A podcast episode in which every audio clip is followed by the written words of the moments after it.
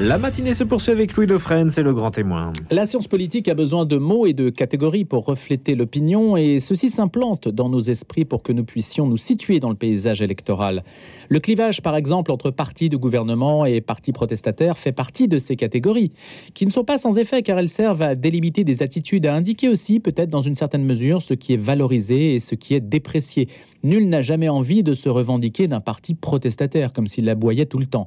La Fondapol est un think tank libéral, progressiste et européen. C'est ainsi qu'elle se présente et elle vient de sortir une étude intitulée Mutation politique et majorité de gouvernement dans une France à droite. On en a déjà parlé puisque c'est sorti la semaine dernière. Il y avait des pages dans le Figaro qui lui étaient consacrées.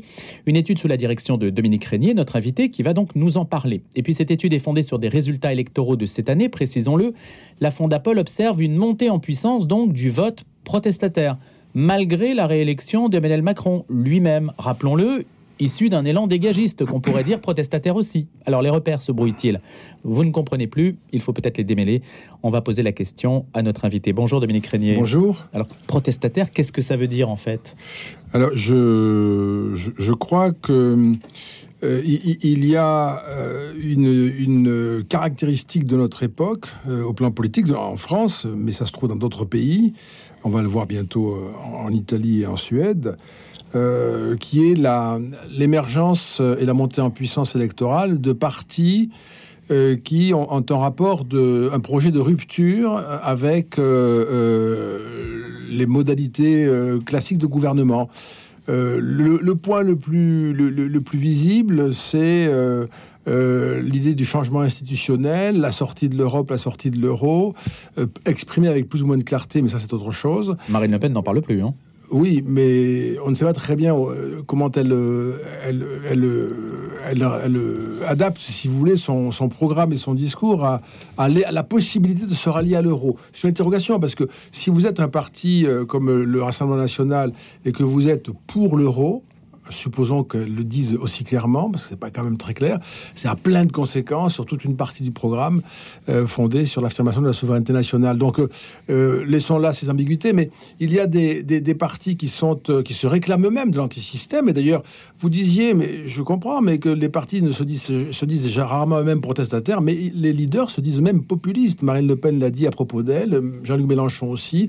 on dit tout haut ce que les Français pensent tout bas, on n'est pas un parti comme les autres il y a toute une série de, revendications de ce type qui vient au fond euh, solder en quelque sorte des décennies de euh, succession et d'alternance entre des partis que l'on dit de gouvernement, c'est-à-dire qui, ont, qui sont faits non seulement pour gagner les élections, mais aussi pour gouverner, et pour l'alternance. Euh, comme on l'a vu entre la droite et la gauche euh, en France depuis 1958. Peut-on agréger, Dominique Régnier, dans les protestataires, les personnes qui ne votent pas, les abstentionnistes, les votes blancs, et puis ceux qui se rattachent à justement des partis qui n'ont pas gouverné et qui se posent en, en protestataires? Est-ce que tout ça, ça forme une entité euh, homogène? Est-ce que c'est pertinent? D'abord, c'est pas homogène du tout, vous avez raison.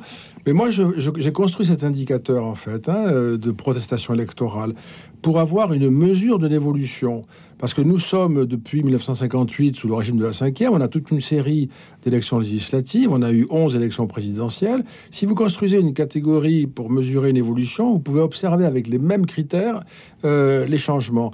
Je, dis que lorsqu'il y a de l'abstention, une partie significative est une abstention de désintérêt, de protestation, euh, euh, d'incapacité à, participer, de rejet de l'offre, d'incapacité à participer au scrutin pour des raisons non pratiques, évidemment. On ne peut pas le mesurer dans le détail, mais simplement, euh, je fais ce total. Donc, abstention, vote blanc est nul. Le vote blanc est reconnu depuis 2014, donc c'est assez récent, mais disons vote blanc est nul. Vote pour les partis anti-système d'extrême gauche, d'extrême droite. vous regardez ça. élection législative de 1958, les premières, on est autour de 45-46%. 2022, 77%. Avec les mêmes catégories. De toute façon, ça nous dit quelque chose. C'est absolument faramineux. Si je prends le premier tour de la présidentielle en 2022, 55,6% des électeurs ont déposé dans l'urne un bulletin pour un candidat protestataire. Ça ne s'est jamais produit, évidemment. Le précédent record, c'était 2017. On était autour de 48%. Et, en 2001, 2002, pardon, ce fameux 21 avril, on était 29% à faire cela. Donc, euh, on voit bien qu'il y a quelque chose qui est en train de gonfler, de grandir, de grossir. Et le résultat, on le voit d'ailleurs, les grands partis de gouvernement, ceux qui faisaient justement la politique et le débat depuis si longtemps, les LR, le PS, ont quasiment disparu. Et même la majorité macronienne euh, est devenue une majorité relative, quoi qu'il ait été élu effectivement euh, euh, à nouveau en 2022. Il se passe quelque chose de très important.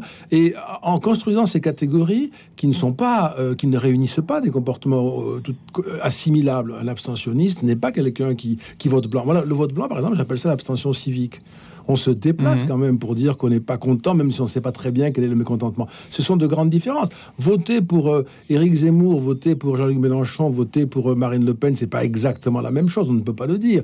Mais cependant, c'est ce rapport euh, critique à la convention électorale et qui ne fait que grandir.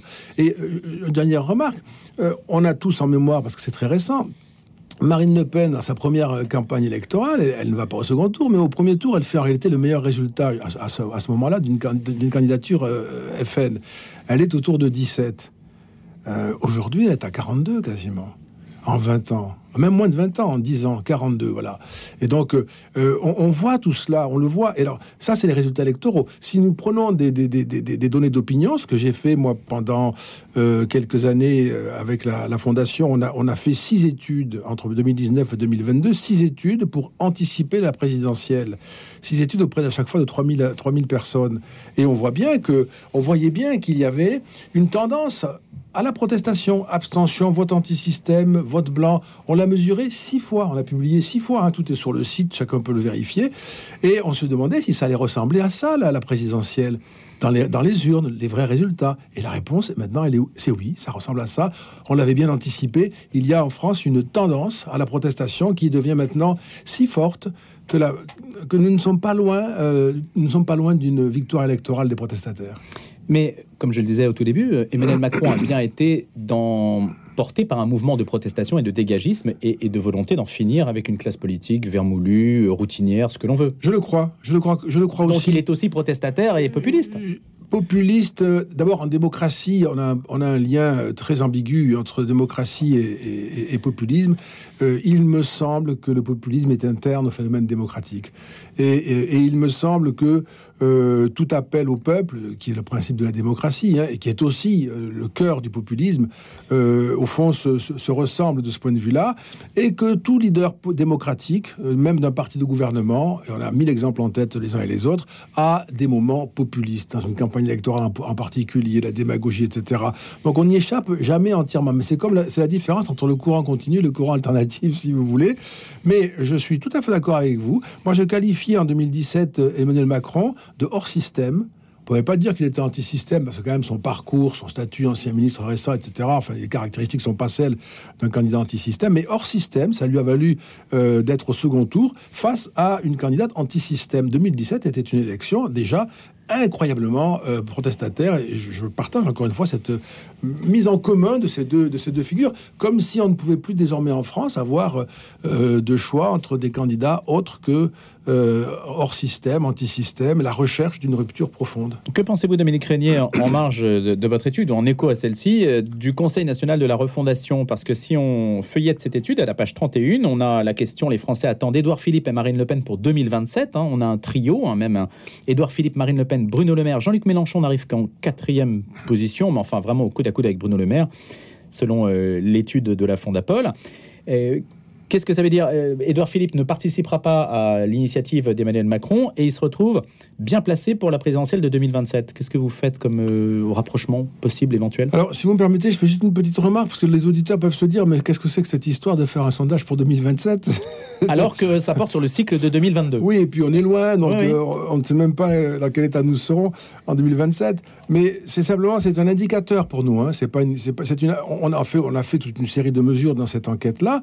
On a fait quand même trois fois 3000 personnes. on a enquêté trois fois auprès de 3000 personnes. Donc c'est quand même une, grande enquête. Et, on a voulu, parmi les questions posées, savoir si aujourd'hui, quel est le point de vue sur 2027. C'est pas évidemment pour anticiper, c'est pour voir. Et c'est très cohérent avec l'ensemble de, nos, de, nos, de, nos, de nos résultats, du coup, parce qu'on voit bien ces droites-là apparaître. Euh, une droite euh, modérée de gouvernement euh, macronienne, vous avez cité Edouard Philippe, Bruno Le Maire, ou bien une droite protestataire, on, a, on a cité Marine Le Pen. Euh, bah, si vous voulez, la, situation actuelle, elle, elle, est quand même extrêmement euh, euh, paradoxale, puisque nous sortons d'un cycle électoral, c'est-à-dire que nous avons discuté, débattu, nous avons eu des candidats, nous les avons interrogés, je veux dire dans le débat public, tous, hein, autant que nous sommes, nous nous sommes interrogés à leur sujet, puis nous avons tranché par le vote, il y a des résultats. Et maintenant, euh, ces résultats font que l'Assemblée nationale est un lieu de, euh, de débat plus que jamais et où il faut fabriquer des majorités qui sont difficiles et qui ne sont pas données. Donc, euh, comme si l'Assemblée nationale jouait son rôle pratiquement pour la première fois depuis 1958. et c'est à ce moment-là que le président décide de fabriquer une, une espèce de délibération à travers le Conseil national de la Fondation, une, une, une mise en concurrence. Oui, et puis une délibération, mais qui, qui vient curieusement, parce qu'on vient de le faire. On a eu une campagne mmh. électorale, on a choisi, euh, et on a un Parlement, encore une fois, qui le permet davantage. Donc c'est un peu... Euh, Vous semblez dire que c'est un mauvais choix C'est à contre-pied. La question euh, peut-être était de se demander ce que les Français attendent dans un contexte comme le nôtre, et alors là, a fortiori, euh, depuis euh, le 24 février 2022, euh, l'invasion de, l'Ukraine par la, Russie, on voit bien les craintes sur le pouvoir d'achat, l'approvisionnement énergétique, la sécurité, enfin, des éléments fondamentaux de la puissance publique qui, au fond, n'appellent pas véritablement euh, un, débat avec, euh, dans, le, dans un cadre institutionnel nouveau. Nous avons tout pour, pour le faire. Il y a le Parlement, le gouvernement, les partis, enfin tout peut se faire de manière euh, ordinaire. Donc ça veut dire quoi? Ça veut dire c'est de l'esbrouf en fait, ou alors c'est pour occuper l'espace médiatique parce qu'il faut bien donner quelque chose euh, ou tenez l'illusion qu'on fait quelque chose et, se chercher un second souffle pour euh, ce mandat Non, moi je crois qu'il y a une vraie difficulté euh, que, Emmanuel Macron cherche à, surmonter. Et ça, il faut l'avoir à l'esprit, mais c'est très difficile. Il faudrait avoir une autre solution que la sienne et je ne suis pas à mesure d'en proposer une autre. Il sent certainement que le pays ne se retrouve plus dans ces institutions de représentation, que les partis ne sont plus euh, hélas pour la démocratie et pour nous, que les partis n'ont plus la force de représenter les courants d'opinion, d'organiser le débat, de le structurer, ni les syndicats d'ailleurs. Il n'y a plus de corps intermédiaires. De fait, ils sont là, mais ils n'ont pas l'efficacité, pour, plein de raisons que, que vous connaissez, sur lesquelles sans doute vous avez déjà beaucoup réfléchi et parlé. Donc c'est, c'est, une vraie crise. Et qu'est-ce qu'on fait? Est-ce qu'on essaye de mettre à la place, euh, de proposer, comme le grand débat au moment des Gilets jaunes, de mhm. proposer des formes alternatives qui pourraient régénérer ce goût pour le débat public et cette idée de représentation. C'est probablement l'idée euh, du CNR. Euh, mais c'est très difficile. C'est très difficile. Et donc on ne peut pas lui reprocher de, de, tenter quelque chose. C'est peut-être pas la forme la plus appropriée au moment où euh, nous nous trouvons, où il y a une demande presque insatiable de puissance publique et d'affirmation. Là, pour le coup, paradoxalement, euh, moins de débats que, que, d'autorité. Il y a une phrase, ou plutôt une formule, ou un mot qui est important dans le titre de cette étude et dans les aspects que vous, vous étudiez, Dominique Régnier, c'est le mot à droite. C'est-à-dire que la France serait plus à droite aujourd'hui, et y compris d'ailleurs quand vous étudiez le macronisme et le, rapport au système de valeurs. Euh, donc il y a une partie droite, centre et gauche qui se reconnaissent dans Emmanuel Macron. Et hum, le, centre de gravité, du coup, si on identifie le macronisme à un mouvement plutôt droitier, place la France aujourd'hui dans un paysage de droite. Mais quelle définition Et peut-être que la Fondapol, d'ailleurs, s'intéresserait de manière philosophique au sujet. En tout cas, je vous poserai une question dessus. quelle définition donnez-vous de la droite et de la gauche aujourd'hui? Alors, euh, euh, il y a plusieurs questions parce que euh, il y a évidemment des droites comme il y a des gauches et une droite euh, comme celle que pourrait incarner euh, une partie du macronisme, une droite libérale, une droite sociétalement progressiste, euh, une droite des affaires en quelque sorte, c'est pas la même chose qu'une droite plus souverainiste, plus sceptique à l'égard de l'Europe, beaucoup plus affirmative sur l'autorité. Donc il y a des grandes sensibilités, on le sent bien, mais tout ça c'est quand même très différent de la gauche et des gauches. Et quand on fait euh, la mesure, très simplement, depuis 1965, première élection présidentielle, du score de tous les candidats de droite au premier tour de la présidentielle, il y a une exception, c'est 1981, où la droite est légèrement minoritaire. Peut-être que les auditeurs ne savent pas ça. La droite est légèrement minoritaire seulement en 81. euh, la moyenne du score des candidats de droite depuis 1965, c'est autour de 57%. 57%. Hein. Euh, et même lorsque François Hollande est élu président, la droite fait 56% au premier tour. Donc on ne le voit pas bien ça. Euh, je crois que c'est aussi parce qu'on a un système en France culturel, culturel, médiatique et politique qui survalorise la gauche. Euh, c'est tout à fait frappant, si bien que beaucoup d'électeurs ont le, qui sont, ont le sentiment que la France est à gauche, alors que la France électoralement est à droite. Donc qu'on a un problème avec le macronisme? On ne sait pas si c'est droite ou gauche. Parce que jusque-là, c'était facile, ça l'est moins maintenant. Donc cette fois-ci, en 2022, on avait une suspicion en 2017, puisqu'on sait que les, électeurs qui ont voté pour euh, Macron en 2017 vous disent ensuite s'ils sont de gauche ou de droite. Donc on pouvait déjà combiner tout cela.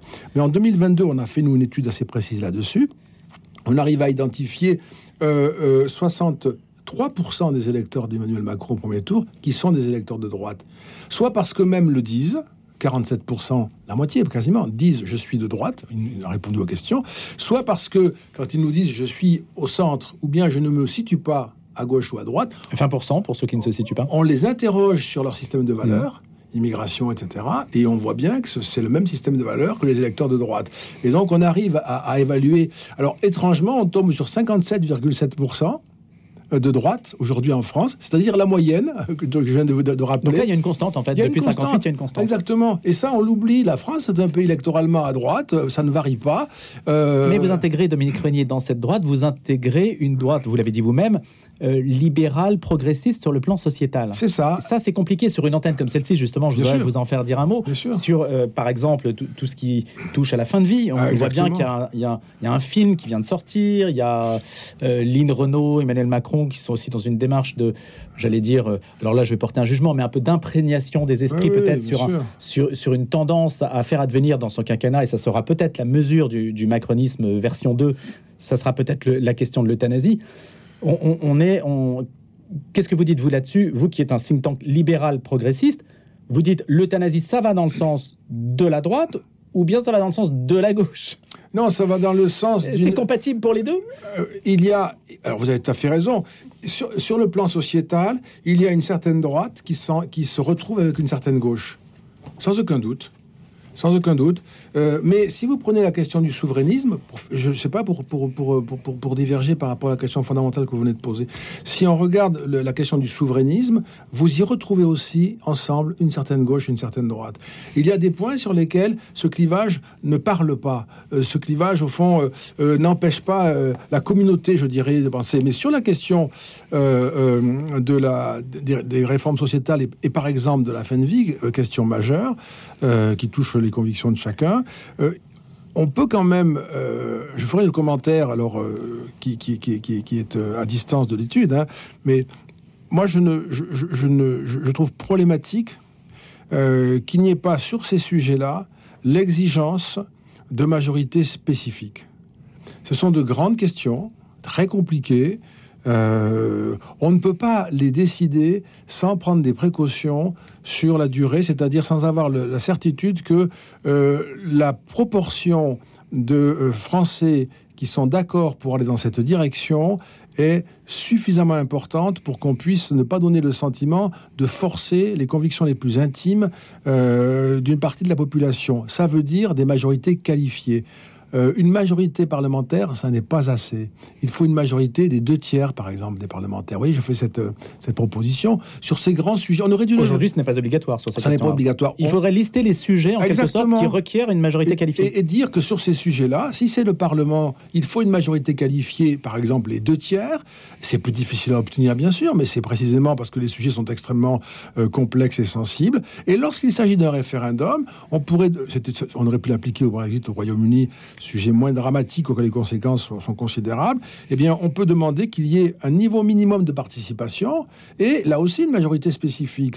Je rappelle que 37% des Britanniques seulement inscrits ont adopté le Brexit. Et donc, euh, euh, et on pourrait le dire pour d'autres mesures, euh, etc. Hmm. Sur des grands, grands sujets, je veux dire, et en particulier sur les sujets de, euh, qui ont à voir avec la, les questions, des questions de, de- de conscience et, d'intime conviction, il faudrait cesser de considérer que c'est la même chose que d'adopter un taux de TVA, évidemment. hein. Et donc, on, a des sociétés qui sont blessées ensuite à jamais ou durablement parce qu'elles ont le sentiment que bien cette, cette, cette réforme, qui est en réalité une révolution, a été faite malgré leur opposition, sans considérer leur scepticisme ou, leur, leur refus. Et donc, on, le- on les a, on les a blessés, profondément meurtris. Donc, c'est quelque chose qu'il faut éviter. On ne peut pas sortir d'une grande réforme avec le sentiment qu'une partie significative de la société euh, a été écrasée. N'y a-t-il pas un paradoxe, Dominique Régnier, à dire qu'aujourd'hui, donc, la France est électoralement à droite, même si vous l'observez à travers des indicateurs, et justement voir le quinquennat s'engager vers une réforme euh, sociétale extrêmement progressiste. Est-ce que ce n'est pas un paradoxe? C'est un, paradoxe de plus qui va dans le sens de ce qu'on remarquait tout à l'heure sur le CNR, c'est-à-dire que euh, Emmanuel Macron poursuit euh, une ligne qui était la sienne dès 2017, hein, avec la Convention climat, poursuit une ligne euh, qui est euh, qui n'est pas caractéristique de ce qu'est la droite. Euh, et, par ailleurs que l'on que l'on trouve à droite encore une fois mais qui n'est pas l'axe de la droite ni autour duquel se retrouvent les droites. Et, par ailleurs mène une politique qui dans le domaine fiscal économique en général et entrepreneurial est considérée à tort ou à raison est considérée comme une politique de droite par par, par l'observation et par les acteurs politiques et, et en particulier Mélenchon qui droitise le macronisme sur la base de la euh, politique économique du gouvernement. Donc on, a cette, cette permanence du macronisme, mais dans un moment, ça c'est un sujet aussi qui nous intéresse, dans un moment où comme chacun sait maintenant qu'Emmanuel Macron ne pourra pas faire un troisième mandat successif, il faut toujours ajouter à la fin ce mot, euh, il y a inévitablement, avec cette réélection en 2022, et dans cette situation que nous décrivons où la France est à droite, une sortie programmée du macronisme. Et donc, euh, chaque jour qui passe euh, oblige le macronisme à abandonner en quelque sorte euh, ses lignes de force pour euh, euh, se, donner, si je puis dire, euh, aux, partis qui, sauront le récupérer, le réutiliser, le prolonger, le métamorphoser. Et ça se passera plus à droite qu'à gauche. Donc on peut supposer qu'il y a une droitisation de ce quinquennat à l'image du soutien qu'il avait apporté à Éric Dupont-Moretti dans l'affaire de Fresnes, par exemple. Est-ce que c'est un indicateur? Est-ce que c'est un signe qui montre que on va être plus sécuritaire, par exemple, si c'est une donnée Ah, ça, ou, ou Gérald Darmanin et, et, et ses postures sécuritaires aussi Oui. Alors, euh, moi, je, je considère que les- les- la demande de sécurité euh, des personnes et des biens est tellement importante en France et, tellement centrale qu'elle est non négociable. Même si j'observe que euh, le gouvernement, et depuis 2017, hein, euh, répugne, euh, ne veut pas s'engager de ce côté-là. Je n'arrive pas bien à comprendre pour quelles raisons, finalement. Mais je fais l'hypothèse que c'est une, demande qui n'est pas négociable et que donc nous allons avoir une évolution dans ce sens-là. Il vaut mieux accompagner les évolutions qui, sont, qui apparaissent comme inévitables plutôt que de tenter de les, de les retenir à, ses risques et périls. Merci beaucoup Dominique Régnier d'être venu ce vous. matin, politologue, professeur à Sciences Po et directeur général de la Fondapol, la Fondation pour l'innovation politique. On pourra retrouver évidemment cette étude Mutation politique et majorité de gouvernement dans une France à droite. Je vous souhaite une excellente journée.